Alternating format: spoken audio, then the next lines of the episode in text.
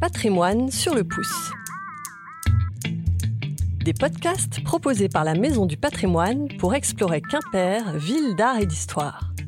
Cette nouvelle série est consacrée à Quimper en fête.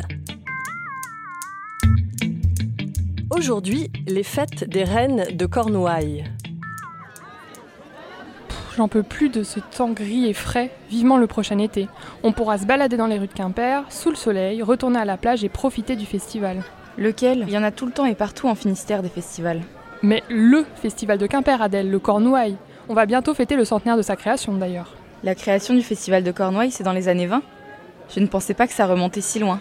C'est à quelle date exactement? La date officielle, c'est le 30 septembre 1923. C'est un breton qui a eu l'idée de créer ce festival? Oui, l'idée vient de Louis Le Bourris, un homme originaire d'Elian qui vient s'installer à Quimper en 1906 où il rachète le café du commerce à côté des Halles.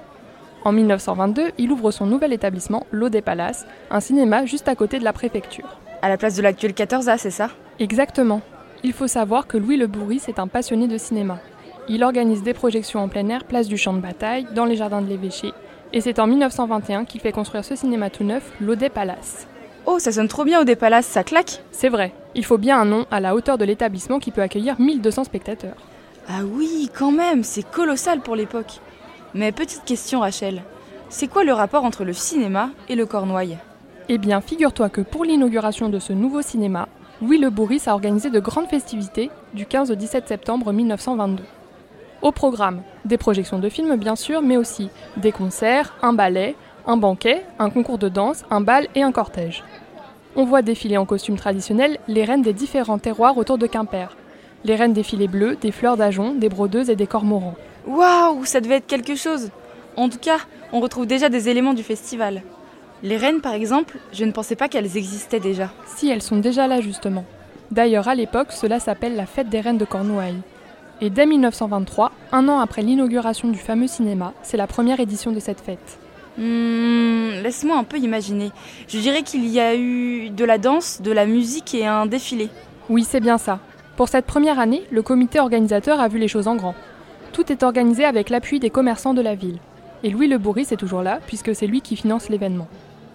Il faut imaginer, la journée commence à 8h avec des musiciens, puis à 10h, on accueille à la gare les reines et leur suite.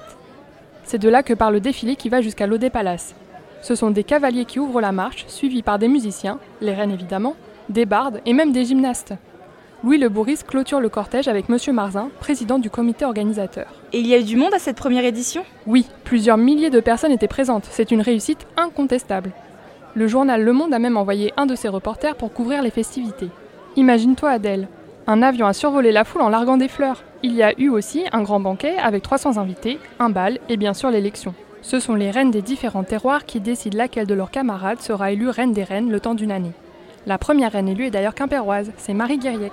Et dis-moi, est-ce que ce sont encore les reines qui votent entre elles de nos jours? Non, depuis 1949, c'est un jury qui vote pour l'élection de la reine de Cornouailles. Les jeunes femmes qui prétendent au titre doivent présenter un costume et un dossier sur le patrimoine breton. En tout cas, ça a l'air d'avoir été un succès cette première édition. Oui, les fêtes sont lancées pour de bon et sont là pour durer. Évidemment, les choses ont évolué depuis. Par exemple, de nos jours, c'est au mois de juillet et plus en septembre, c'est ça? Tout à fait. Et puis, il y a eu des changements de nom aussi. C'est en 1934 qu'on passe de la fête des reines aux fêtes de Cornouailles.